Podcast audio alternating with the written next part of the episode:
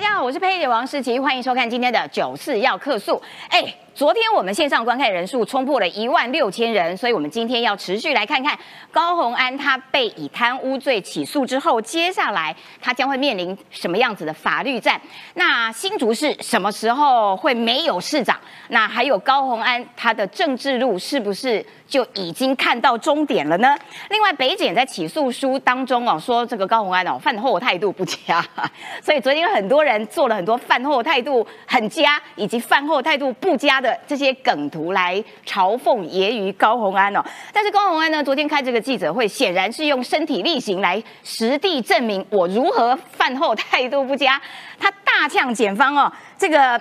起诉的时机不对啦，误导视听啦，在那边讲说这个我洗头怎样怎样啦，而且我根本就不喝咖啡啊，是吗？我们今天就带你来看看他是如何这个呃立刻被打脸的。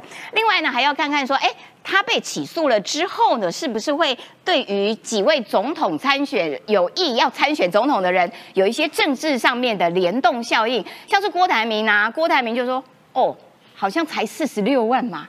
感觉上好像嫌这个钱很少，但是待会我们今天就要带你来回顾李正浩当年的肉体，郭台铭是如何在李正浩的肉体上面签名画押的哈，以及做提点的哈，这个今天我们都会有详细的报道。另外还要举一些这个目前在狱中的学长学姐的例子，给高红安做一个深刻的参考。还有我们要看到就是说，哎。你知道昨天八一四空军节哈，然后国防部释出了一段空军的日常，捍卫领空的日常，看的真的会感动到鸡皮疙瘩、流眼泪啊！而且清泉岗基地呢，在昨天也开放，那这件事情其实是多年来的第一次，意义非凡。待会于将军也会跟大家有一个清楚的解说。好的，赶快来介绍今天的来宾。首先欢迎的是待会要被我们看他的肉体的政治评论员 李正浩。大家好。还有桃园议员于北辰将军，司机好，大家午安。再来是这个呃新北议员叶元之，司机好，大家好。再来是要参选台北大安区立委的苗博雅阿苗，文山志玲好，大家好。好的，一开始我们就要请郑浩来看看高鸿安他涉贪污一审有罪，市长宝座就唧唧了吗？好，他昨天这个涉诈领助理费的这个案子正式被以贪污罪起诉了，所以我们今天要往前推进。因为已经被起诉了，所以接下来刚好你要先讲这一张 ET Today 新闻云，其实做了一个表格，就是说他接下来会面对怎么样子的一个司法上面的状况。对，大家现在都在敲碗了，到底高宏安未来会怎么样？当然，我们知道这个从这个新竹早安变成土城早安，这几乎是板上钉钉的事实。可很多人就会问，那到底新竹市市长会官派还是补选？到底会不会换别人？什么时候换人？等等的，我今天一次给大家讲清楚。好，因为呢，现任首长涉犯贪污治罪条例相关的案情的话，嗯，只要不用判刑确定哦，一审判决有罪的话就停职。所以换句话说，只要一审有罪判决的话，就停职之后呢，由副市长代理。所以什么时候看高鸿安呢卸任新竹市市长，大家不用等到定验，只要一审有罪，我们就可以看到高鸿安会下来啊，变成这个。那一审大概要等多久？好，我先讲，这一审有罪的话就停职嘛，接着往下找到三审有罪就解职，三审有罪就解职之后呢，大家就要看。如果三审第二完任期未满两年两年的话，未满两年哦，就是任期超过一半哦，任期过半的话，行政院派员代理。啊，好，其实傅昆萁那时候案子就是这样子哦，傅昆萁怕未满两年派人代理，那如果超过两年的话，要三个月进行补选。所以这个案子其实很单纯哦，一审有罪的话停权，三审判刑确定的话，未满两年的话，行政院派员代理。超过两年的话，那就进行补选。他唯一可以拼的就是二审判决无罪，也可以一审无罪啊。他可以一看就无罪啊，一审就无罪，真的有可能都无罪啊。哦，不一定，所以他就要拼无罪。那很多人就会问啊，这个一审、二审、三审到底要多久？对，有没有可能在这次选举之前哦就发生？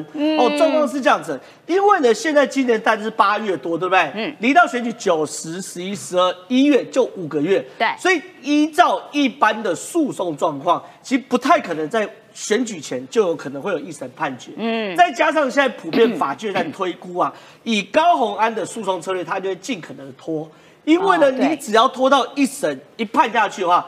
他就有风险被停职。对所以他说这里一直会一直拖，一直拖，一直拖，传相关人等重新阅卷等等等等等等。啊所以短时间之内哦，我坦白讲了，要看到一审判决非常非常困难。可在这次的起诉呢，有个非常小的争点或者非常有意义的争点是什么东西？嗯到底要用选呃要用这个所谓的对呃呃贪污治罪条例，还是普通诈诈欺罪欺罪来去论处哦？因为状况是这样的，最近呢，民众党的人出来啊，帮高环辩护，都说高宏安呢有一个最高法院提函示，有告诉大家，公务人员福报加班费或福报薪资要用普通加班费啊、普通诈欺罪来论。不可以用福报加班费，或是用贪污罪来论。好，最近呢，非常多民众党人都说，哎、你们这样太过分了，怎么可以用贪污罪？就一般诈欺罪就可以啦。嗯第一件事情呢，我觉得这个民众党真发疯了啊！民众党发发疯。真的？吗？为什么？以高虹安来说，他是民众党的新竹市市长，对不对？对，贪污犯跟诈欺犯有什么差？都很烂嘛！你他妈，你在帮辩护？哎、高虹安没有贪污，没有贪污，只有诈欺。哎、你们的逻辑是不是死掉了？民众党的兄弟们。听起来都很不称头欸。我去诈欺更不称头嘛！嗯你贪污还想说贪个大的，对不对？一两亿，对不对？你搞个诈欺被冲啊！这是第一件事，到底有没有懂，会不会辩护嘛？对，诈欺犯，我就想要柬埔寨的咖，对不对？柬埔寨的咖啊，KK 园区的咖，搂掉了，搂掉了，对不对这这不是我们匪逃匪的 level。对不对？这第一件事情啊。第一件事情，其实呢，这个那时候检察官在起诉的时候，其实有说啦，为什么用贪污治罪条例，而不是用诈欺？嗯嗯，因为呢，之前高北高检哦认为的诈欺罪是指我是自己是公务人员，啊我自己去多领加班费，啊这可以当诈欺。哦，可高红安是有系统的，叫好几个助理一起去多领加班费，对。而且高虹安有签名，对。他符合贪污罪条例中一公务员利用职务上的机会啊。啊来榨取财物，啊，因为高虹安是用过好几个，他的职务是什么？我是立法委的老板，对。我有好几个属下，对。我可以一次让好几个属下去多领加班费或多领薪水来回捐。所以目前啊，这个这个北检是认为啦，高安负责公务人员利用职务上的机会来榨取财物罪，嗯所以才用贪污治罪条例来办。嗯所以贪污治罪条例来办的话，后面就很复杂。一路好、遇到有可能是停职，有可能是解职，嗯有可能要官派，有可能会补选，所以我们就继续看下去。哎、那这一半的部分啊，就是说高虹安他接下来的，如果他被一审判决，哎、就是有罪的话，然后停职了，那所以接下来他的政治路、政治生命应该就没了，对不对？就没了，因为这个选罢法有修正案哦，这个黑金枪赌是不可登记的候候选人。嗯嗯，对，就是赖清德主席在任内的时候，要求民进党强力动员下去，就说我们选办法要有所谓的排黑条款，对不对？对这个排黑条款里面有包含什么呢？洗钱、加重诈欺、剥夺行动自由、贪污。国家机密保护法等等等等吧，那这个贪污，哎，就是高虹安这个哦符合了哦符合了对，所以说高虹安呢，如果呢这个被判下来的话，依照新的选办法的话，他的政治路就绝了嘛，对不对？依照地方制度法呢，县长释放内乱换外外患、贪污治罪条例或组织犯罪等罪的话。遭一审判处有期徒刑者，中央有权停权，不适用公务人员成效，就是这个我们讲的。对一审判决判决有罪就权停止所以呢，对于高虹安来说，我觉得啦，他现在与其去扯自己有没有喝过咖啡，爱不爱喝咖啡，他现在更需要的事情干嘛？请一团啊，我讲强调是一团，一个不够，嗯嗯，一团律师来帮他辩护。拼拼看有没有可能贪污治罪条例过关？嗯可是提供大家一个数据哦，中华民国二零二二年贪污治罪条例起诉的人哦，嗯，目前百分之百定罪。对对，我有看到这个统计，百分之百百分之百啦，百分之百啦，没有逃过的啦。嗯所以说，看高虹安的能不能成为这个所谓的百分之百中的那个例外啦。好，正好你先回座，我要先请教一下阿苗，因为阿苗是也是法律系的，所以阿苗你要不要再跟我们解释一下？因为黄珊珊帮高虹安抱不平啊，嗯，刻意误导视听啦，单纯法律却用政治操作啦，所以他也认为说你应该用诈欺罪，你根本不应该用贪污罪。然后呢，哎，国民党的小鸡也在那边冲出来帮高虹安 像罗志强，罗志强说好啊，那就来查呀，那你苏贞昌的特别费啊，你不是也乱用吗？噼里啪啦拉进一大堆人，就是那那你们通通都是贪污犯。这样子讲有道理吗？法律小教室阿苗版开始。这个 罗志强的讲法真的让人细思极恐啊！为什么呢？因为罗志强他昨天为了要护高红安哈，高红安是涉及诈领助理费嘛，那罗志强竟然去扯说谢长廷跟苏贞昌的首长特别费案，嗯，这两个在性质上其实完全不一样，嗯，因为呢助理费它从头到尾就没有半毛钱是属于议员或是立委的。现在我们的制度是说，助理费是直接汇到助理的户头去，一毛钱、半毛钱都不会经过议员或者是立委的口袋，对，因为那就是助理的薪资。是，所以你如果用了各种低薪高报的方法，你把这笔钱从公库里面领出来汇到助理账户，再叫助理拿出来收到议员或立委自己口袋，这绝对就是有诈领助理费的问题。更何况你后来。竟然诈领之后是公款又私用，嗯，好买那些什么卫生棉、假睫毛那些东西，嗯，这个跟首长特别费怎么会一样呢？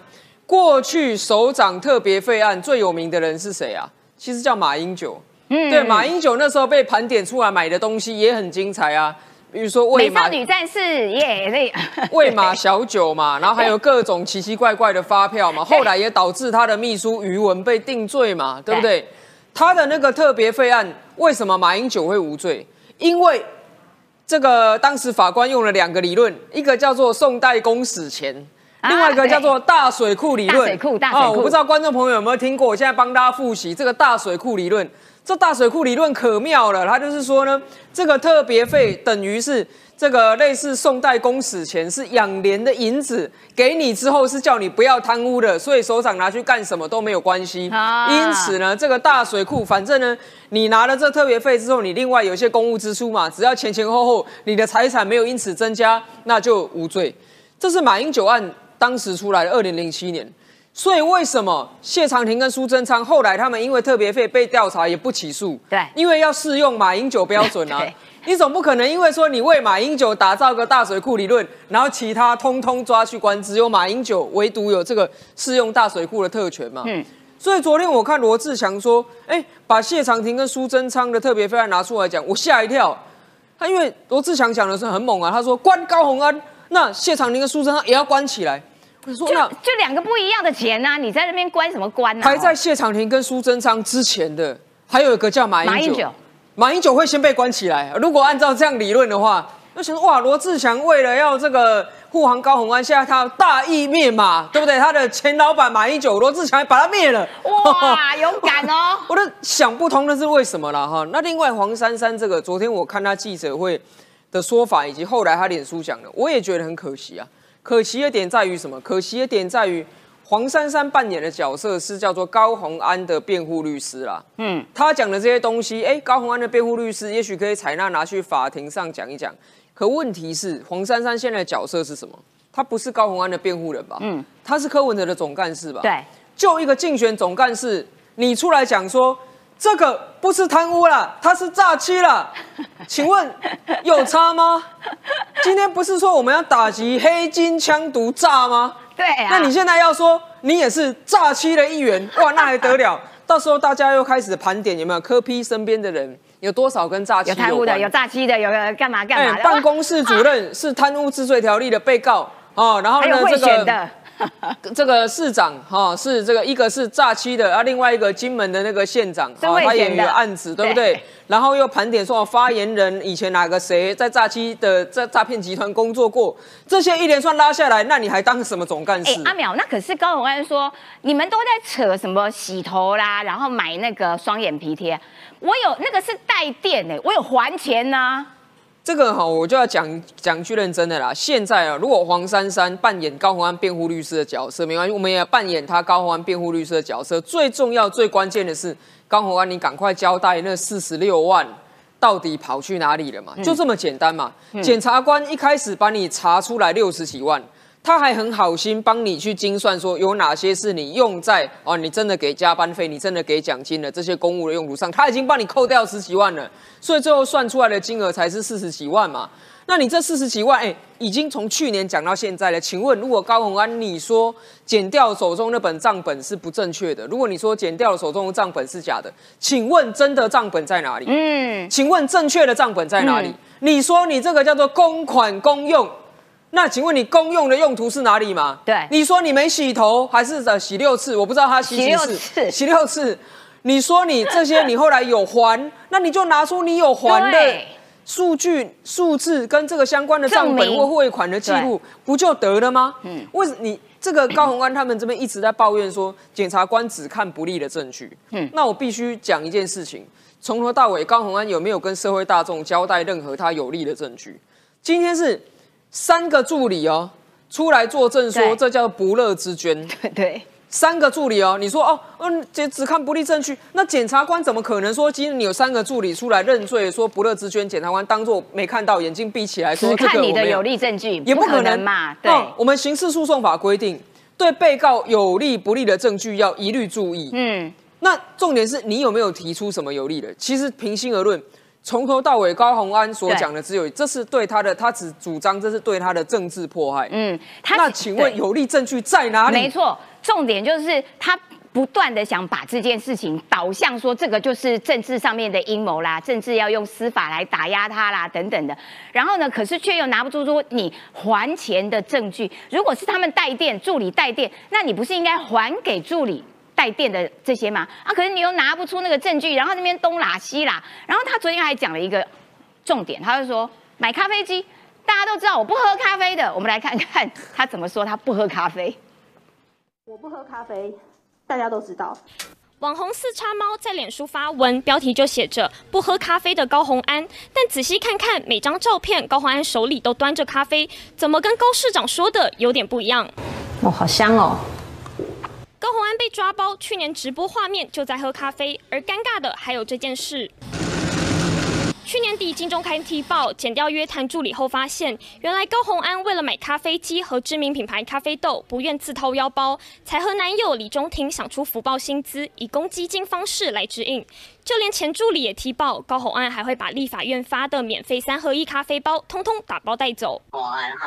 Jack 李宗廷就是走进来办公室，就是很奇妙。他们是因为办公室每个月会发茶包，还有三个三杯咖啡，他们是要把那些东西用他们的那个手旅笔车载回家。高洪安否认诈领助理费，还加码澄清不喝咖啡的说法，但过往粉丝团却露馅，让网红逮个正着。好尴尬哦。对啦，他很爱喝可乐啦，然后但是也没有到。我不喝咖啡，姐喝的不是咖啡，喝的是回忆。什么鬼？好，接下来我们要来看李正浩的肉体了，因为呢，贪污不想看，贪污这件事情呢，嗯，现在郭台铭跟这个呃这个柯文哲，因为跟高永安的关系连结比较深嘛，那郭台铭的讲法是说，我看了起诉书，好像只有四十六万嘛，对不对？我相信他清廉正直啦，他可以这个捍卫自己的清白啦。司法是社会正义的最后一道防线，不该沦为政治打压工具，所以他也定调啊，这个就要叫政治打压。柯文哲也是，司法应该符合比例原则，几千亿的都假装没看到，现在去查四十六万的，台湾司法就是让老百姓不太信任。等一下我们也算用比例来算给他，算给这个柯文哲看。啊！如果按照比例，高虹安要被关几年？先从你的肉体开始讲。没错。哎，郭台铭条件有放宽哦，四十六万 OK 的，所以你当初一毛钱都不能贪。他在他对你比较严苛哎。对，我没有想到高环坐牢，倒霉将是李正浩，李正浩的裸体要被鞭尸了。没有错。先跟大家讲这个状况啊，嘿，这个状况是二零二零年呐，这个这我在选立委的时候，请了郭台铭来站台。坦白讲啊，那天的戏码只有剃光头而已啊。要知道这个这个什么什么政综合新兵进国会，好，大概是这样，大概是这样子。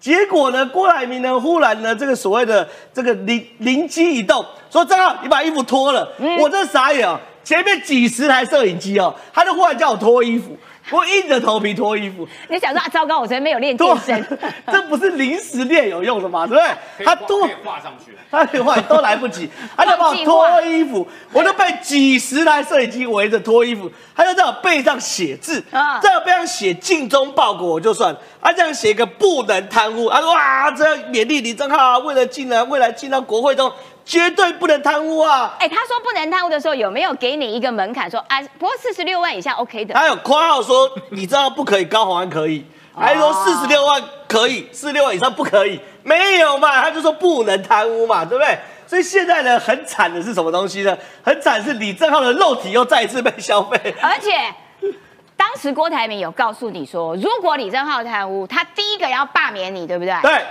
那高虹安呢？嗯，OK 的，四十六万很少。高红安呢？所以我先跟他讲哦，高红安现在这个案子现在遇到很大的问题，有两个人会遇到道德危机。嗯嗯，第一个道德危机是柯文哲，对第二个道德危机是郭台铭。没错我先跟大家讲，高红安今天案子是被起诉了，对不对？对我举几个例子哦。二零一二年十一月三十号，有点久以前哦。嗯，李朝清因为贪污被羁押，嗯嗯，没有起诉哦，调查中而已哦。国民党把李朝清停权。啊，二零二零年八月四号，廖国栋、陈超明跟苏正清因为贪污案被羁押，嗯。嗯，没有起诉哦，嗯。嗯，国民党跟民众、民进党分别把廖国栋、陈超明跟苏正清停权。对，二零二三年二月七号，邱丽丽、林志长因为贿选案被传唤，对，没有羁押，嗯。嗯，没有起诉，嗯。嗯，民进党把邱丽丽跟林志展停权。嗯，所以过去哦，以国民党跟民进党标准哦，涉及到贪污跟贿选等案这种重大案子的时候呢，嗯。嗯，是不需要等到起诉，对，我们就先停权。对，先停权完之后呢，看你起诉完后一审怎么样，二审怎么样，来去做后续的决定。嗯嗯，可是民众党现在很有趣哦，民众党现在从党主席柯文哲到任何一个党公子出出来都熬。无罪推定啦、嗯嗯，你现在不可以就把高官判刑啦、嗯你们是法官吗？你们说清楚啊！而且不是贪污啦，是诈欺啦。对啊，只是诈欺嘛，只是 KK 园区咖而已啦，不是贪污咖嘛。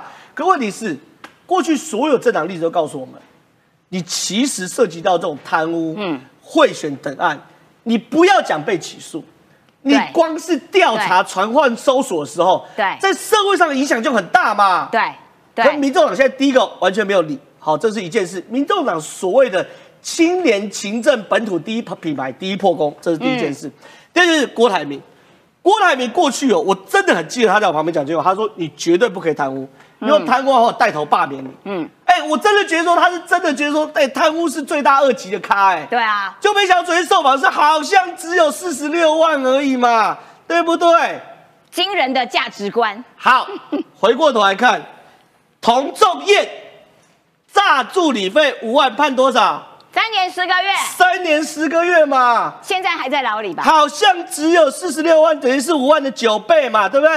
啊，按照比例原则。二十七年多了哦哦虽然法律不是这样子呀，但是如果你要讲比例原则的话，就算给你听的。对啊，然后呢，第二件事情，国民党总统参选柯文哲说，司法要符合比例原则，几千亿的贪污都假装没看到，现在去查四十六万，嗯，请问几千亿是哪个案子？对，有哪个案子几千亿被起诉？讲出来。不要讲起诉哦，调查都没有哦。对，民众党讲别人贪污的时候，都不用就脑补，对几千亿都贪污，你自己的人再看一次，高宏安，哎，怎么没有摆摆高宏安照片？高宏安，高宏安来了，高宏安 被起诉了，就说无罪推定原则，对，三审定验才算。嗯，哎，这不是双标仔，什么才是双标仔？我再讲一次，柯文哲讲民进党贪污的时候，就随便讲，对。要证据没证据，而且蔡英文身边每一个都贪污，对。那哪个案子呢？讲不出来。对，去叫你安宁控告，你也不敢，对。你就说几千亿就叫贪污，然后你自己下面的人都起诉了，假装没看到，嗯。这个时候要接什么话？嗯，太离谱了，哦，法务部长，未来的法务法务部长，内对，定的，导播太过来，太离谱了，可以这样子吗？你讲不要贪污，就传闻证据，就推论，就滑坡，自己也被贪污，假装没看到，内定的法务部长其实也有针对这个事件 PO 了一个脸书文，也是温柔的可以啦。对啊我们希望司法可以这个勿往勿纵哈，早点厘清。哇哦，太离谱了！这种就双标咖嘛，对不对？所以我再跟大家讲一次，过去从李朝清、廖国栋、陈超明、苏正清、邱丽丽、林志展不分蓝绿，嗯嗯，你只要涉及这种案件，一定先停权嘛。没错我就看你民众党什么时候停权。好的，我们刚刚讲到说，童仲彦他是呃贪了诈了五万，然后判刑三年多嘛。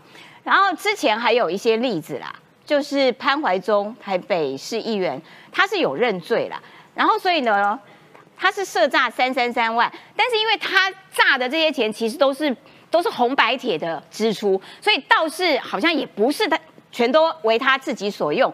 然后呢，所以他因为有认罪，然后的确不是为他所用，所以一审判两年，缓刑五年呐、然后戴宁，戴宁的例子，我真心觉得还蛮严重的。他不认罪，他诈了五百一十八万，一审判十年六个月，褫夺公权五年。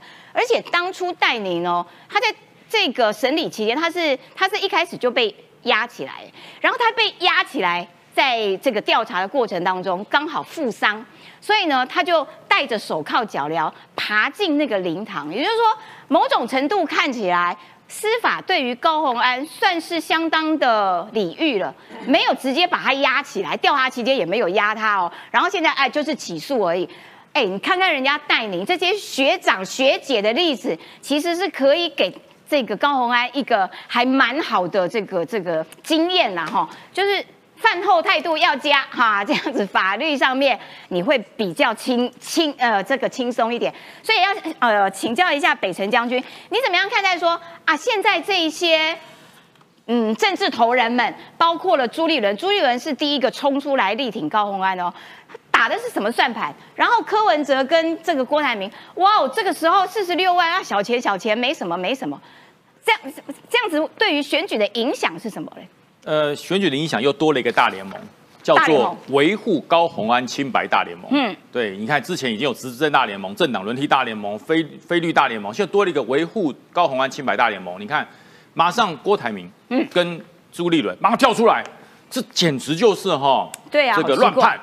这要赶快还他清白！哎，你直接这样讲说，直接还他清白，就比黄国昌讲的用力多了。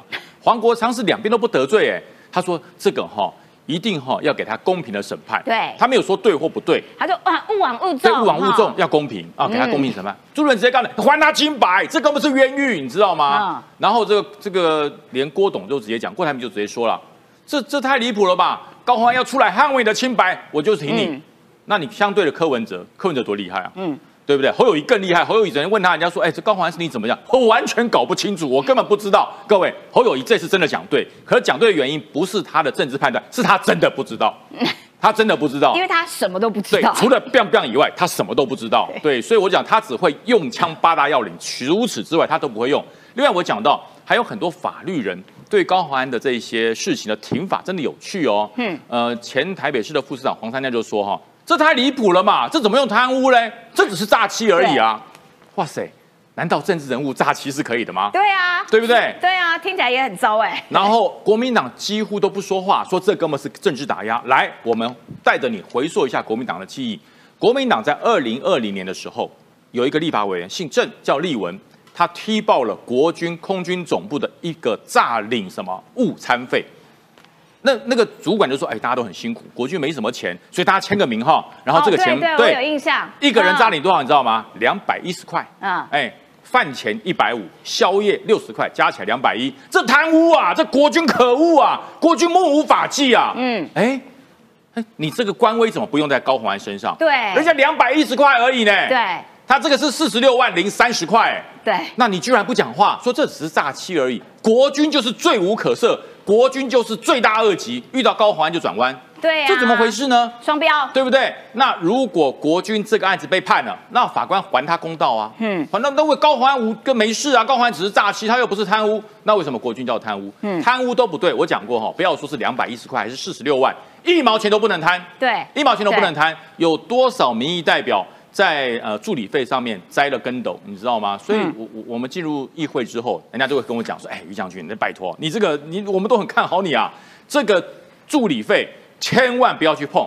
我告诉大家哈，我真的是请足六个助理，每个薪水就发给他。然后大家说，那你选民服务怎么办？各位，为什么我跑通告跑得这么凶啊？这要给钱呐！议会只有两万块钱，你知道吗？选民服务费两万块钱，我租房子都不够。高鸿安有七点九万每个月，哦对的那我们那比议员多得多对，了。我们没有接受他这个馈赠啊，好，我们没有，我们都自己赚啊，怎么办呢？对，原资也很辛苦啊，这选民服务要做啊，原红白资抢通铁要跑啊告，抢的可凶了。对，这原资就绝对不会贪污，你知道为什么？嗯，他有努力在拼经济啊，对，真的啊，哎，不然你说怎么办？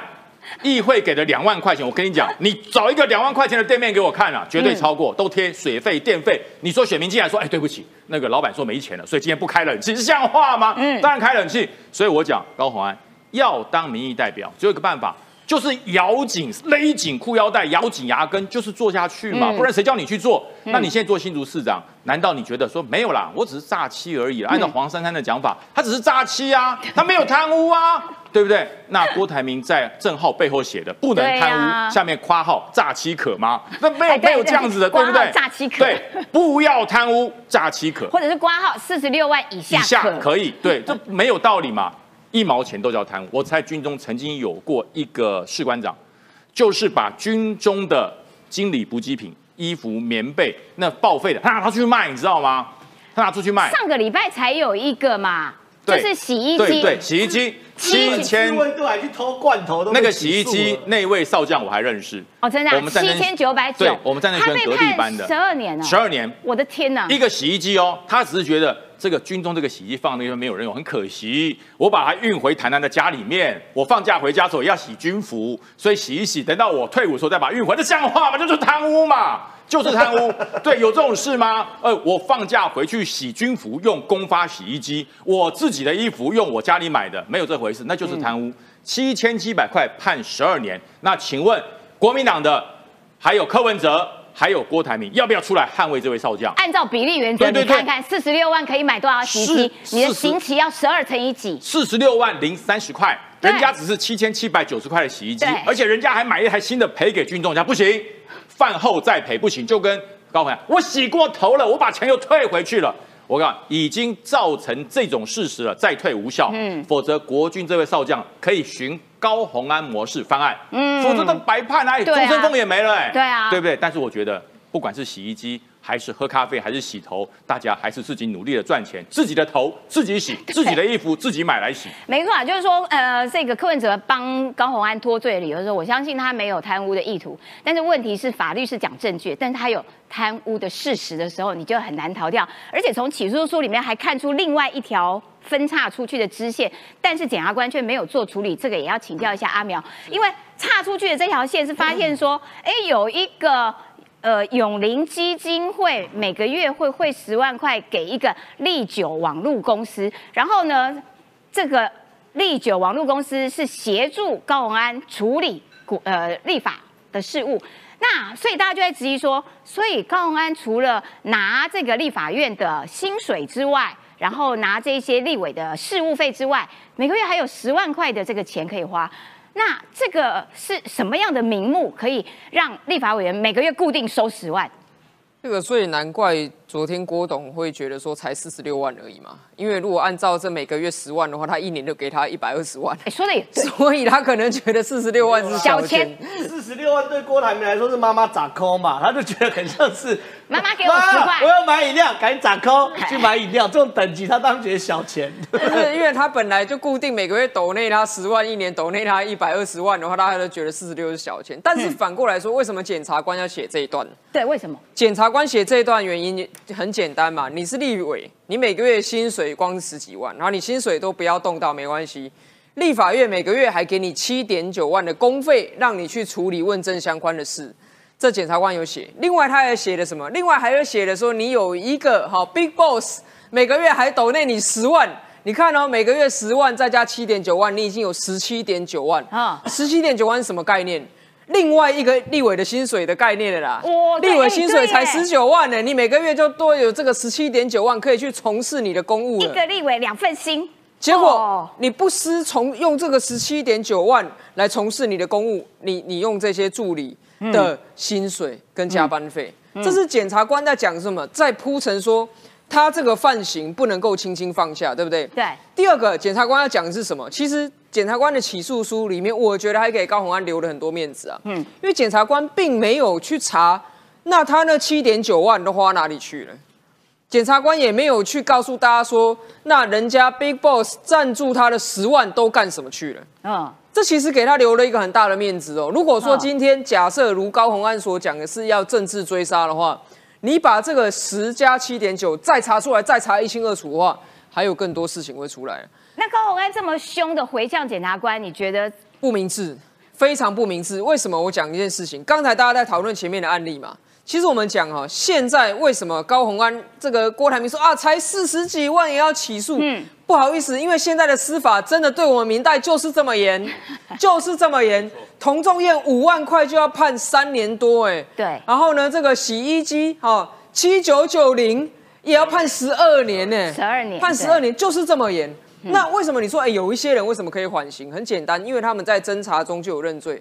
像我的前同事潘怀忠，对他的金额是三百多万，可是为什么他缓刑？第一个他认罪，第二个他举出证据证明说那三百万他真的都用于公务使用。对所以他获得缓刑。对那高虹安我说他不明智，因为第一个你账本已经整理那么久了，嗯，你好歹也该整理出来说那四十六万你真的是用到哪里去公务使用嘛？嗯现在没有整理出来啊，现在没有整理出来。第二个，他在侦查中他的态度是我都没有错，一直到现在他也是我都没有错，甚至帮他站虾的人还提出说才四十六万。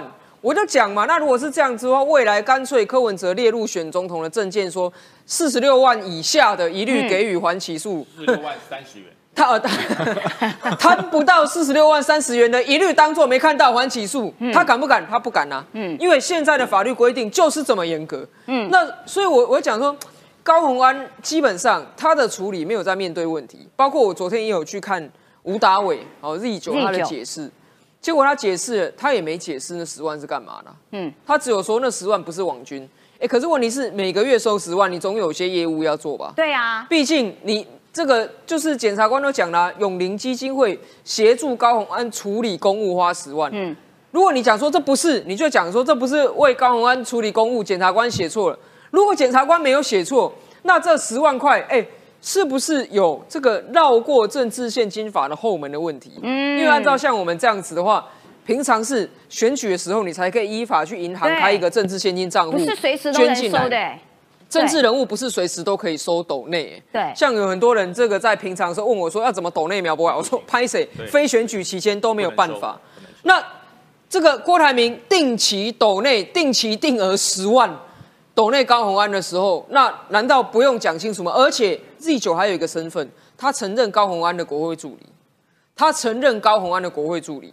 那这些东西，如果你都只用四个字“政治迫害”去概括，我觉得买单的民众其实不会太多，所以他有不明智的。他是不是也蛮聪明？又转了一下，用永龄基金会这样子的单位。当然，因为这个郭台铭身边有很多法律的专家嘛，300位哎300位哦他不会他不会这个随时说，那不然这里有一包钱你就拿去，他不会用这样子的方法。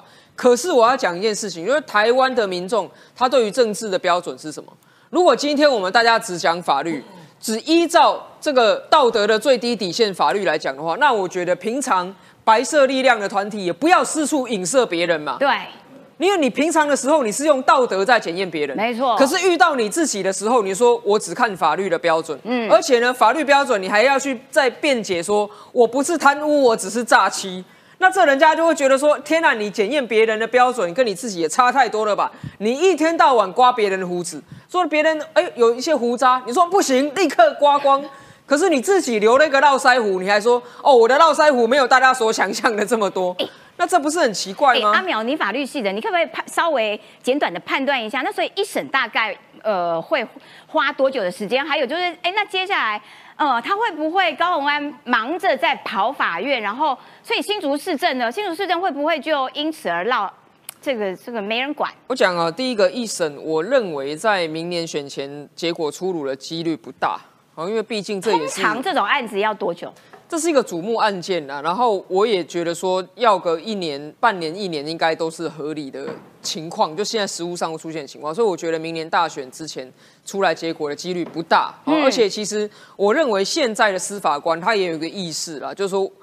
呃，司法迁移性原则就是我们不要去影响政治，不要去影响大选。其实现在的司法官都有这样意识，所以，呃，为什么去年选前就被检举，但是已经选完了，尘埃落定，他都就职了之后再起诉，其实也是不要去年选前，那把他起诉的时候，他政治迫害不是喊得更大声？啊对对，有道理。所以，我我觉得司法官呢，他不会说是去做出这种所谓被人家会指控说干扰选举啊这样的作为了。那第二个就是说，他新竹市政会不会停摆？我觉得还是看他自己用心程度。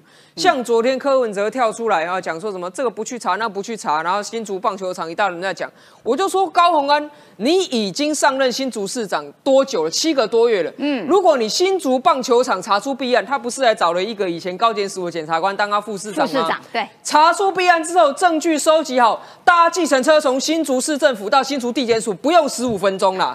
我讲真的嘛，你证据收集好了之后，你去新竹地检署按铃申告，只花你十五分钟。对，那为什么你七个月来到现在，你还是只能用影射？没错，到现在为止还在挖呀挖呀挖。我我觉得政治你要清廉是最低标准，嗯清廉是最低标准。而对于清廉，我觉得我们同样的标准检视所有颜色。第一个看证据，第二个有证据就一定要办到底。没证据的话，我觉得大家也不要嗯一方面用道德影射一直炒作，然后一方面遇到自己已经被起诉了，拼命的全党护一人。嗯哦，我觉得这样子的政治风格，民众是不会接受的。好的，刚刚讲到说全党护一人，其实不止全党，还包括了国民党也在护一人。这个时候叶元之上攻了，解释一下为什么朱立伦冲第一名、哎。保护高鸿安，相信他的清白，还帮他喊加油，哎，然后所以现在这个朱立伦是不是真的放生了侯友谊？因为这对侯友谊来说很尴尬呀。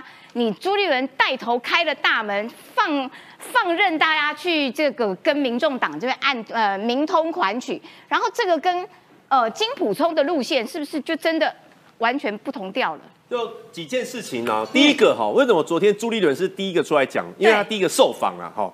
那我反而觉得柯文哲太晚出来，柯文哲昨天最晚出来的。郭台铭是下午下午两点多就剖脸书，然后柯文哲是下午三点受访。嗯，那柯文哲可能想要看一下风向啊，再出来决定。嗯，在讲什么？然后他的讲法是说，他说柯文呃，他说高鸿安没有贪污的意图。哦，他说他是这样子讲的啊，意思是说，是不是他也无法判断高鸿安这个行为有没有牵涉到贪污的行为？但是他至少他说，他觉得高鸿安没有贪污的意图啦。他我其实我觉得他的辩护是没有很很有力的哈。然后第二个就是说，朱立伦他为什么是讲说，呃，他希望司法去这个还高鸿安的清白哦？因为其实朱立伦今天早上也有讲啊，他他他觉得呢，这个他要营造一个蓝，他蓝营造一个蓝白河的氛围啦。他认为说。高鸿安是我们的盟友啦，就是民众党是我们的盟友。然后司法还清白，这是一个大家基本态度。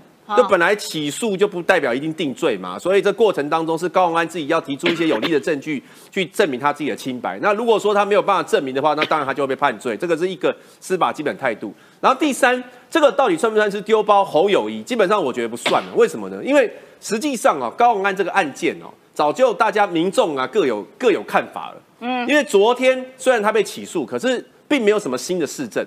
那其实去年大家都讨论很多有关于他的案情。那唯一的新市政就是刚刚阿苗讲的，就是有关于 Z 九，Z 九它这个十万块，就是永林基金会给 Z 九十万块。以前我们都一直以为说，哎，Z 九他是不是知心的助理？那他有没有回捐嘛？那时候大家一直以为是这样。昨天看到哦，不是，原来他的钱是来自于永林基金会，对而且他是给公司，也不是给他个人，他等于是有点进驻厂商的概念，这个是比较新的。资讯，其他的你说怎么他喝咖啡啊、买咖啡机啊、洗头、贴假睫毛这些大家都知道，甚至我记得去年讨论更细，还包括什么他去公积金请款九千块吃牛排，然后牛排只有八千多块，然后他还找钱都拿走就，零分整付这样。对，林正有没有？去年讨论更细，可是去年讨论那么细，打他的结果，结果是怎么样？在新竹高鸿安反则反而是赢了，所以所以你朱立文不会担心侯友谊变林根人。不会啊，因为因为以去年的想法是说，你打高鸿安打的越凶，他反而更水涨船高嘛，大家心正已成了嘛。所以今天国民党就算跳下去去打高鸿安，其实对于国民党的选情不会有帮助啊。因为去年打高鸿安最凶的是我们新竹市的候选人林根仁啊，结果林根仁整个被边缘化、你所以我我你承认了哈我我觉得就就战略上的考量而言，现在国民党跟着去打高鸿安，不代表是说在帮侯友谊啊，反而是说他营造一个蓝白河的氛围，营造一个呃就是在野整合的气氛。那那会有国民党的从政同志对，贪污被起诉了，国民党要不要停权？国民党要不要停权？看情况、啊。这是非问题啊没有没有没，看看状况啊。其实我们国民党也会看啊。李朝清为什么要被停权？有时候你要看，这样活动为什么有时候被停权你要看那市政嘛。陈超明为什么要被停权？因为党根据党章的规定，我们好像是好像是一审判刑才要停权。一审有罪停权嘛对对对对对，党那那纪是这样嘛。我就问嘛，那为什么李朝清要停权嘛？有时候你是廖国栋要看停权社会的氛围嘛。所以说社会上社会会氛围，所以这个人有人气，这个人有人气，党就假装看不到。不是所以国民党每一个案情不一样嘛，有时候会根据案情，考纪会做出个别的评判嘛。但是最低的标准就是一审判刑是停权。我觉得问题是在于说，哎，那所以国民党其实是看社会的氛围，啊国民党其实是看这个这个这个社会舆论的走向。那这这件事情就表示标准是浮动的。标标最呃最宽松的标准就是一审有罪就停权，这民进党是这样。那只是说有时候那个案件你特别的明显，或者说他犯的那个错是特别明显。明显，他都已经被起诉了。高安这个他有他的这个说法他有他吗说，不是，可是我们也我们的讲法也只是说支持他自己去自己争取自己的清白啊，这个是每一个这个被请大起家诉的人都为高是这样啊。虹安加油！这是你们朱立伦讲的。我我的意思是说，因为国民党在每次在面对争议事件的时候，他的标准都不太一致，就好像说，哎，那个所以国民党的人如果跑去黏着柯，国民党的人跑去黏着郭，那是不是应该有一套？清楚的标准来定出来嘛，否则你就不会哎，林金杰是用口头警告嘛，然后这个徐耀昌哎到现在也没事嘛，然后哎这个党主席朱立伦自己跑去冲第一线，跑去帮助这个呃民众党被起诉的这个市长来讲话，也就是说，嗯，每一个事件如果都是看风向、看政治利益，然后所以。不太一样的时候，上上下下像波浪一样，我觉得这个对政党整体的发展不是好事，应该要有一个清楚的红线。这个红线只要逾越了，没办法，你就是滚，你，就是是我觉得走。国民党已经夸张到什国民党不可以么程度？国民党夸张到什么程度？今天我刚刚讲这么多例子，从李朝清、廖国栋、陈超明、苏正清、邱丽丽、林志展，为什么要提前处理？因为这是社会瞩目案件。嗯，所以因为社会瞩目案件，它会影响非常多社会的舆论。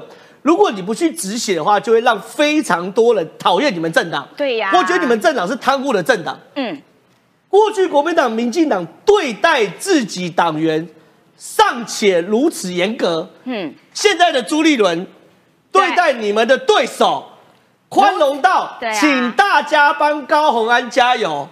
这很夸张，哎这个我这个我觉。得没有没有那个冲突啦，因为那个高玩不是我们党的，我们也没办法给他听权。所以你们对手啊，但是对手归对手，但是我们说林我们说，检举的哎，希望他可以透过司法去证明自己的是你们清白嘛。党员检举，但这不代表说我们可以去处理他林根人很可怜的、这是因为一开始是他爆出来的，然后结果现在朱一伦跑去帮林根人检举的这个人，然后帮有没有他加油帮林根。人加个油？对，你们干脆就是开除林根人好了，你们根本没有把他当同志啊。那我们主席有讲啦，就是说不不要去落井下石啦。我看就这个事情，如果是民进党发生，民进党也不会骂他，如果是对不对？民所以这个我我觉得是政治民进党的话，就是这样，我觉得讲白朱就是这样嘛。立伦第一结果个带是民进党带刀杀啦。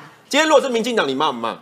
民进党我骂啊，呃，很多民进党发生事情，民进党人是不骂的。不会，所以我跟不会不会我不会有会会不会会啊苏正清是谁停权的？那所以那民邱丽丽是谁？那民进党有没有出来骂他？林志展是谁？那有没有出来骂他？赖清德叫大家站起来道歉呢？那那我可以停权高虹安吗？不是你们可以我不要是声骂不骂，不是停不停权哦，不要不要混淆喽。你们是骂不骂？第一个当然可以骂。如果民进党的人，民进党人投资你骂不骂？他们当然要骂，有有很多人就没骂啊贪污国民当然要骂对啊可是党党主席要有态度啊。停权归停权，骂归骂嘛，这是两个切开。不是不是高虹安我是骂不骂是我们可以决定，但他停权不对是我们可以决定的嘛。。没有把这件事讲清楚。民进党的人面对民进党自己内部停权，不是骂的问题，是民进党要道歉的问题，是民进党要停权要有态度的问题。对，赖清德不只有道歉，还叫全部市长站起来鞠躬咔咔道歉嘛，这态度问题啊，。不是啊，高虹安就不是我们的人啊。对可是你不能支持他，还对要还他清白。对啊好，现在是讲党对党，党对党内是啊，那党对党外，嗯你本来就要去检验对方啊。呃，哎，不是。你怎么连检验都不敢检不是验？他，因为我们现在把它视为是盟友嘛，谁把我所以他们哪里把不是盟友？不是嘛？哎，这我觉得大家公平，如果民党立委发生这个事，你会不会骂他嘛？你不见得会骂嘛，发生我一定骂。你不见得会骂嘛，发生我一定骂。那民进党也发生很多事情啊，我也很少看到你们出来骂现在啊。民众党发生的这种事被起诉了哈，贪污，国民党舍不得骂，我觉得这个离谱啦，那一定要骂啊。不管是哪一个政党犯了这种贪污被起诉，一一定要，我我军人出身的，军人有贪污我一样骂，我不会护贪污的军人，因为你既然已经做到这样子，你就不是跟我同族类刚。刚洗衣机他有没有骂？我照骂呀、啊，一样是我军人，我还认识嘞，我照骂，是非黑白跟党派无关。对，就是说事情有是非，事情有黑白，不能说啊，因为哦，这个我们当把他当盟友，所以我们舍不得骂，还帮他加油。我觉得这个道德标准，这个检验的标准不一致，实在有损国民党。在社会上面的信赖程度，虽然国民党信赖程度已经很低了，也不差这一把，好不好？来，请于将军啦，来跟我们解释一下，昨天是空军节哈、嗯然后国防部有释出一段影片，我们等一下可能会在旁边 roll 带。我跟你讲，看了真的还蛮感动的。就是我们大家每天的日常是如此的啊，喝个咖啡啦，然后我们录影啦，然后聊这些新闻话题，是因为有他们捍卫国家、捍卫领空，那看了真的还蛮感动的。然后呢，低调成立了第七战术战斗机联队，这是什么东西？我告诉大家哈，现在台湾总共的空军的联队就是七个，但是呢，第七个不是战术联队，第七个是训练联队，在台东。哦，所以说，我们的飞机只要每增加七十架左右，就多一个连队。那个连队的边界就是少将。那我我告诉大家，清泉岗这个基地，我为什么我说对他印象很深刻了？不是说那边有高尔夫球场，我有时候放假会去打，这这是外这是话外之物，去打是支持国军的，让他们赚让他们赚点钱。重点是它这个机场高，距离地面海拔七百英尺，它高，所以说各种敌军要来空降、特降、空降很难。嗯，因为它有一个上升气流，会把那个跳下来跳伞的人会吹得乱七八糟。哦是哦，对，所以它对于清泉岗的防务非常非常有利。因为清泉岗机场在二战的时候是仅次于菲律宾克拉克机场最大的机场，美军的是美军的机场，我知道所。以它是美军做的。里面还有很多歌手，我们我们耳熟能详很多唱英文的歌手从那边出来的，黄莺啊、苏芮都我小时候我小时候我妈就在清泉岗基地工作里，面超大的。超大，然后都是都外国人，那时候是美国是美美军嘛，美军美军所以我从小就有在跟美国人玩。对，所以说呃，其实你可以趁那个时候多学点英文。对，那你们英文。对他们真的很很友善。我说哈、这次清泉岗基地，我要跟大家讲一件事。呃，我曾经在国防部战略规划司工作嗯，战略规划司是专门管编制的。那那时候要裁军嘛，嗯，所以我们就想说，空军七个连队加呃六个六个战术加上一个训练员太多了，我们要裁掉一个连队，人要精简。嗯，后来我们就到清泉岗去看他们的一日日常。我告诉你，看完之后，我身为一个编装参谋，我裁不下去。你知道吗？他们在有分座舱待命跟待命式待命两种。座舱待命，大家想想为什么现在敌机一凌空，他的飞机咻就飞上去了？啊因为他就坐在座舱里面，就坐在里面哦，怎么那么辛苦啊？四小时，哈，一个座舱四小时。哎，各位不要想说，哎我坐飞机到美国十二小时，那里面有厕所啊？F 十六 IDF 上没有厕所，它就是一个小小的、小小的不能乱动的，对，对就这样放那边，然后他对就随时要紧盯看着，就坐那边四小时。那我就问他说：“哎，那你们不用上厕所吗？要挂尿袋？”啊真的，我告诉你，我我我看了那一幕哈，我真的那个裁军的笔我下不去，嗯我下不去。我如果再裁，那他们可能要做八小时，因为人不够嘛。对所以我回去写了报告说不能动，空军的连队一个都不能少，所以留下来。那现在我听到他们要扩编，其实我内心是蛮高兴的，嗯因为以前哈飞机买很多，飞行员不够，所以说呢，一个飞行员可能要飞两架飞机，这不对，座舱比可能是二点五到三个飞行员飞一架飞机，因为他要休息啊，对他要休息，对对所以必须要增编。现在多了七十架以上，多一个战术连队很正常。嗯至于战术连队会在哪里，为什么哦国防部保密，他就不说，他就不说。其实大概大家猜也猜得到了。猜也猜得到了，距离中国最近的那个岛群，就是我们最缺的一个地方，我就不能讲得再明显了哦啊哦就会第七个在那个这样产生，而且是 F 十六。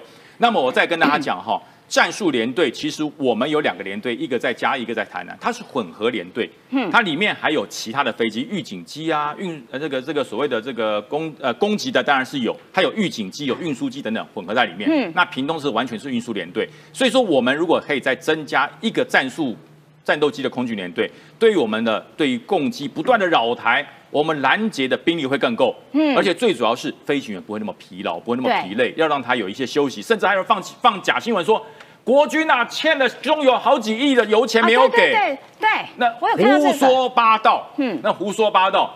国军是预算制，你以为中油随便把军那个油就会到国军？预算制，我们那个油一次是一库一库的买进来的，嗯那都是给钱的。所以还有人放这种话说国军欠了中油一堆钱，中共叫你来问的吗？还是你替解放军问的？解放军欠薪水是真的啦，中华民国空军没有欠中油一毛钱，而且还是预先支付，对它是预算制，所以说不懂的不要乱讲，亏你还是立法委员乱说。好，那这个清泉岗基地魁违七年再开放，这件事很特别吗？很特别。我跟你讲，因为空军基地哈，通常不对外开放，而且尤其是清泉岗，它是算是台湾西部最重要的空军基地。嗯它的海拔最高，嗯它的最高七百英尺高，它的所有的机场的飞机都可以降，所有的台湾所有的飞机都可以在那边降落。嗯所以说它的基地里面哈，包含了娱乐设施，包含了电站设施，包含了攻击设施。尤其这一次，大家到了清泉岗去以后，焦点在哪里？嗯焦点并不是在飞机。那是在是在某一架飞机上面挂了一枚很特殊的飞弹，哦，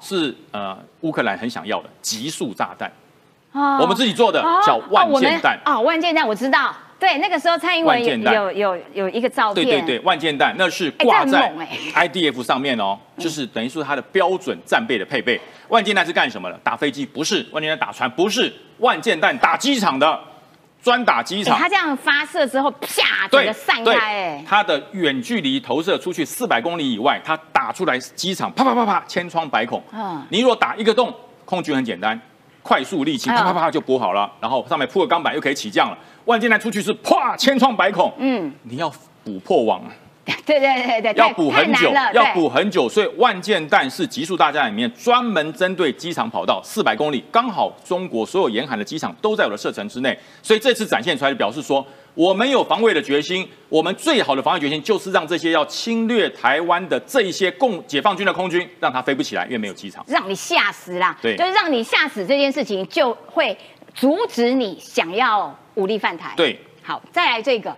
中资在美国的军事地旁边买地，就是说，我觉得啊，中国真的是很很坏。很很烦，他就呃不断的在裂地，而且是在全球的裂地。然后在全球的裂地呢，其实目标就是美国以及日本的军事设施。可是因为美国有很多的这些军事的基地啊，他们旁边其实都都没什么喊人人烟稀少，对，什么对。农农村的啦或干嘛的，哎，结果有人要买这边的地，难免会起人疑窦，就搞半天根本就中国，所以他们到底要干嘛嘞？中国很坏，他说哈，我告诉你哦，我要到你密西根设一个电池的一个工厂嗯，可以增加很多很多很多人的工作机会，而且时薪是二十四块美金可以给你。嗯他想用这个钱来买通当地的居民来支持他。嗯当地居民说不行啦，我们这附近有有军事基地啊，你进来之后你要干嘛？你要偷听我们？哎，我讲，这美国人真的很有趣，你给我钱不要，你要来你要来偷我的东西，我绝对不让你。所以他拒绝他来。那这个附近后来就发现，这附近有帮台湾练兵的基地，就在这里。这个基地多大？我告诉你，清泉岗基地刚刚我说很大，对不对对？十八平方公里，嗯嗯，它超过三百。哦，大大大大大，超过三百平方公里，它里面有机场，它里面有射击场，它里面有电波训练场，还有空投场。所以我讲，我去美军基地射击的时候，我真的吓一跳。嗯我们在台湾射击要有备弹墙，嗯否则会跳弹打到民宅。美军的所有射击靶场没有备弹墙，我就问他说：“哎，你这个战车炮打出去，备弹墙在哪里？”我们没有备弹墙，啊那怎么办？让炮弹飞到不够力，自己掉下来。哇，这么的大，你看它有多大？好这就是美军的基地，这个在密西根州，这很有名，这是一个国民兵的基地，叫格雷林的一个营区。啊这个营区里面，台湾很多的兵都在那个地方受特种训练，啊所以说中国就想去偷听一下，哎，在干嘛？哎，去了解他在干嘛。所以拜托，有本事光明正大，不要偷偷摸摸，做这种盗匪的行为。所以这个基地其实很多台湾的军人都去受过训，哦超级大。好的，感谢于将军。中国每次做事情哦，就是不光明正大，贼头贼脑的，在那边嗯想要偷这个啦、窃这个啦，实在是很糟糕。来，我们这个呃郑浩要来跟我们讲解，今天要全部讲完哦，全部都交给你了。来，防共军侵台，美军思考在换日线以西部署可靠战力，换日线以西，所以应该是澳洲，因为它是第一个看到日出的地方。对不对？第一个跨年的地方是我这个意思吧？给归给拐啦，这印太部。美国印太司令部副司令斯卡伦卡，他最近在受访的时候说，美军哦要在国际换日线以西部署可靠战力，派遣一支有战斗力的可靠部队，支持在澳洲部署基因素飞弹嘛，对不对？嗯这是一个嘛。第二个，他还担心说，中国傲慢有可能加剧冲突风险。什么叫中国傲慢会引发冲突风险？就说正常的国家来说，看到俄乌战争都会发现说，哇靠，美军好像真的很强，对，俄罗斯好像真的很弱。对。可他很担心，就是说中国这个这个以为自己很强，嗯，他幻想自己很厉害，就变成清末的义和团形式。啊所以呢，才会说，哎、中国傲慢会不会加剧风险？因为任何一个理智的国家，正常评估自己战力的国家，都会好好的控管风险嘛，对不对？嗯然后呢，战争风险不再是一种理论，他就说未来战争是真的可能会发生嘛。好，那在发生战争时候呢，有一个小的关键可以跟大家讲，就是说这个关岛，嗯、关岛，因为目前的中国的想定是什么呢？打台湾的同时，要打日本冲绳的美军基地，嗯。以及打关岛的美军基地，嗯。要同步瘫痪美美军。军在日本跟西太平洋的作为嘛，对。对不对？对。所以呢，这件事情呢，对于这个所谓的呃防空系统，他说，那我们关岛要建二十座防空系统，关岛要新建二十，关岛要建二十座防空系统，就说我要确保这个关岛不会被轰炸。哇塞，那关岛不是从南到北都是了吗？对，所以说要更更这个东西，呃，更重要的就是说整个关岛哦、要这个建立所谓防空系统哦。那另外呢，对于美国来说，这件事情是很重要的。这个韩国的部分哦，哎，这个韩国是什么东西呢？最近哦，美美呃美国跟韩国首次要进行这个呃也不是首次，美国跟韩国要进行这个已知自由护盾联合军演名。字好难念哦。为什么要特别把这件事拿出来讲？我跟大家讲，已知自由护盾是在二零一八年之后就被无限期停摆的一个军演。嗯，为什么呢？我先讲这个已知指的是谁？是叫做已知文德，是以前高丽国的抗隋将军。就是已知文德这个人代表整个韩国抵抗中国入侵的一个符号。哦，所以呢，在一九六八年一月二十一号的时候，隋那个时候中国是隋朝哦，隋朝抗隋哎，七世纪。隋朝已经很弱了，然后 隋朝没有很弱，隋朝就是到处打人才一下就挂了。哦好，已知自由护盾在那个时候呢，他就这样。好，那那个时候呢，已知文德呢是抗隋或者抗中大将军嘛。嗯在一九六八年一月二十一号的时候，那时候北韩特战部队有三十一名哦，很酷哦。跨过三十八度线到南海青舞台哦，嗯要去暗杀那时候总统叫做朴正熙。啊，朴槿惠的爸爸。所以说那个时候呢，暗杀朴正熙，暗杀失败之后呢，接着每一年哦，美国为了防止北韩跟中国呢，就会进行跟韩国的已知自由护盾联合军演。可是，在什么时候？在二零一八年的时候，忽然就停摆。嗯，为什么？因为那时候总统是文在寅嘛。嗯，文在寅路线是亲中援美嘛。对对对对所以说他那个时候就用一个理由说：好，那你今天南韩跟我美，你今天美军想跟我南韩军队去做军演，对不对？请你告诉我一件事：暂时指挥权归谁？嗯，什么叫暂时指挥权归？就是说打仗的时候，因为我们是联合驻军，对不对？对谁当最高战时司令？是美国还是韩国？嗯，韩国立场不想让你美国来。嗯嗯，为什么？因为你如果由美国来带领的话，等于说我们南韩主权让渡。对对不对？啊所以变成是说呢，美军呢那时候就跟韩国产生冲突，后来就说啊不要不要不要，所以就暂停。可是呢，尹锡悦上任之后呢，就复复复恢复了已知自由护盾军演因。为他历它路线完全不同。对，然后也让美军来带领整个南军，本来美军就是最会打仗的嘛。嗯嗯，好，这第一年就恢复了，第二年是马上八月二十一到八月三十号开始。哦这里面首度加入了太空军来去做军演，哦做所谓的飞弹防防护嘛，对不对？嗯嗯，然后呢，这个时候金正恩也要也要也要对抗哦。金正去视察军工厂，嗯嗯，哎，八月十一到十二，我要视察军工厂啊！你做自由互动，我就视察军工厂，啊有那种对应的味道嘛，对不对？对跟美国在这个时候呢，除了保护南韩之外，你看美国跟菲律宾也军演了嘛，对不对？对哎美国找了澳洲跟菲律宾演，澳菲首次两栖登陆演习，叫做海浪演习嘛，嗯对不对？所以说，对于整个西太平洋态势，你看画这个图就已经非常非常清楚嘛，已经成一个包围的态势。对，日本早就已经军演好了，台湾早就军演好了，美韩现在军演好了，澳菲现在军演，然后美菲也常常军演。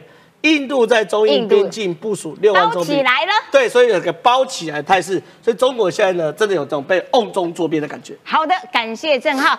好啦，我们今天节目时间到啦，明天同一个时间，拜拜喽。